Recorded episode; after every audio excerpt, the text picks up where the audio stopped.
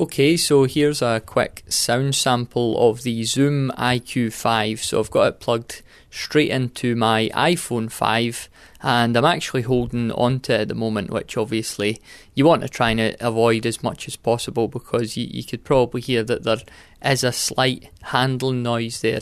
Now, one problem is I'm just going to put it down on the table now for a second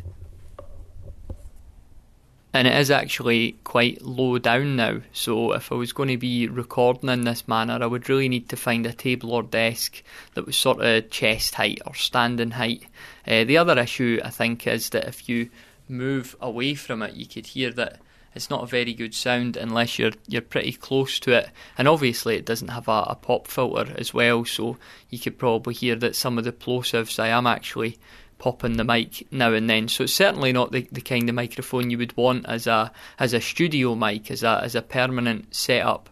But certainly very handy if you're out on location and getting some interviews and just recording on the go, then it'll certainly be good enough for that. And it's not too expensive either. So that's the Zoom iQ5 plugged into the iPhone 5.